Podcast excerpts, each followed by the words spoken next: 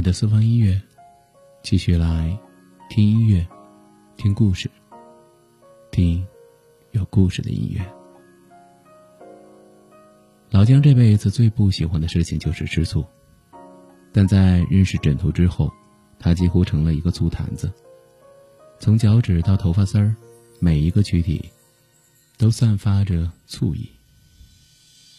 刚认识的时候，枕头坐在老姜的对面，眯着眼睛说：“你好，老姜，我是枕头。”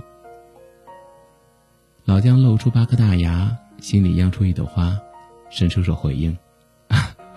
很高兴认识你，枕头。彼此留下微信之后，老姜就对眼前这个笑容天炸的枕头念念不忘。他说：“世界上怎么会有这样的美貌？”于是后来，老姜的生活就从上班下班，变成了上班下班想枕头。想到极致的某天，他在凌晨两点钟给他发了一个消息，颤抖打出了两个字，在空空荡荡的屏幕上。显得异常尴尬。几分钟后，屏幕那端蹦出了两个字：“加班。”在问清楚枕头公司的地点后，竟鬼使神差的出现了他所在的大厦下，手里还拎着冒着热气的馄饨。也许是那天的天气太冷，也许是那碗馄饨太热，也许是半夜两点出现在大厦门口的老姜太傻。反正从那天起。老姜就成为了枕头的男朋友，如假包换的那种。遇上枕头之前，老姜有个外号叫做“姜理智”，人如其名，他不管面对什么问题，都会十分冷静的处理的井井有条。没有人可以左右他的情绪，没有人可以调动他的感情。总而言之，言而总之，老姜总是超乎常人的理智。好多时候，他甚至不明白为什么恋爱的情侣之间会发生争吵，会发生冷战。老姜最擅长的口头禅就是：“啥事儿都不说，你长着嘴做什么？”可是当他遇上枕头之后，他的存在竟然悄悄推翻了他所有之前坚持了很久的原则。这种感觉让老姜感觉到无奈的同时，更多的是甜蜜。与枕头在一起之后，吃了二十八年米饭的老姜，第一次体会到了什么叫做吃醋的感觉。有时候在深夜十一点左右，他给枕头发信息，却常常发现屏幕那头显示的正在通话中。刚开始的时候，老姜不断的安慰自己说，一定是工作的问题。后来每每被阻断的语音，都让他觉得，自己在这段爱情当中。始终是一个扮演者可有可无的位置，因为在乎，所以心酸，所以才会吃醋，才会愿意放下一切的姿态进行等待。等待的次数一年多，老姜慢慢的变成了易怒体的动物。以往冷静理智的他，开始动不动就发脾气，开始动不动就和枕头冷战。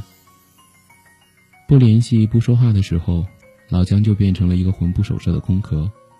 连眼神都泛着些许的悲伤。他安慰自己说：“没关系，一定是不习惯而已。”但要命的是，谎话说多了，也成不了真，只会成为在乎自我安慰的工具而已。冷战到第八次的时候，枕头赌气任性的提出了分手。接到分手消息之后，老姜就马不停蹄的赶往了枕头上班的大厦楼下，像很久前一样。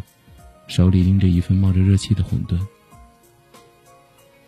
北京深夜的十二点，他像个傻帽一样站在门口，抬头看到了刚刚加班完毕的枕头。他在温度零下的环境中，不由自主的裹紧了身上的大衣。两个人四目相对的一瞬间，谁都没有向前。静静的过了几分钟，老姜提起手中的馄饨，咧开嘴说。枕头，你看。枕头笑了笑，从高处一层层走下来，低头接过老姜手中的馄饨，抿了抿，回了句：“吃醋是你的特长吗？”老姜摸了摸枕头的额头，歪着头笑笑说：“ 所有的吃醋，不过都是因为我爱你。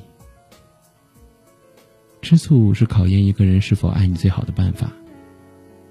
那种你和异性朋友关系一近，他就能蹦起来。感情真是装不出来的。一个人爱不爱你，都会在细节之处展现。曾在我背包小小夹层里的那个人，陪伴我漂洋过海，经过每一段旅程。隐形的稻草人，守护我的天真。曾以为爱情能让未来只为一个人，关了灯依旧在书桌角落的那个人，成过许多年来纪念爱情的标本。消失的那个人，回不去的青春，忘不了爱过的人，才会对过往认真。只愿得一人心，白首不分离。这简单的话语，需要巨大的勇气。没想过失去你，却是在骗自己。最后你深深藏在我的歌声里，只愿得一人心，白首不分离。这清晰的话语，嘲笑孤单的自己，盼望能见到你，却一直骗自己。遗憾你听不到我唱的这首歌，多想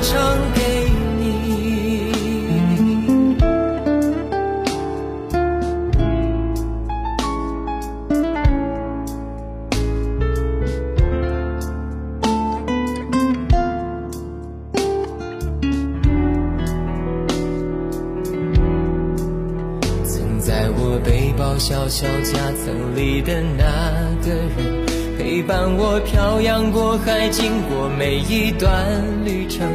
隐形的稻草人，守护我的天真。曾以为爱情能让未来只为一个人，关了灯依旧在书桌角落的那个人。变成我许多年来纪念爱情的标本，消失的那个人，回不去的青春，忘不了爱过的人，才会对过往认真。只愿得一人心，白首不分离。这简单的话语，需要巨大的勇气。没想过失去你。只是在骗自己，最后你深深藏在我的歌声里。只愿得一人心，白首不分离。这清晰的话语，嘲笑孤单的自己，盼望能见到你，却一直骗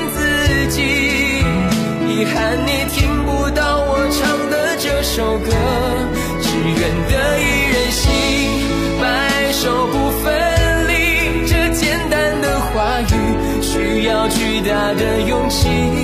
没想过失去你，却是在骗自己。最后你深深藏在我的歌声里，只愿得一人心，白首不分离。这清晰的话语嘲笑孤单的自己，我很想你。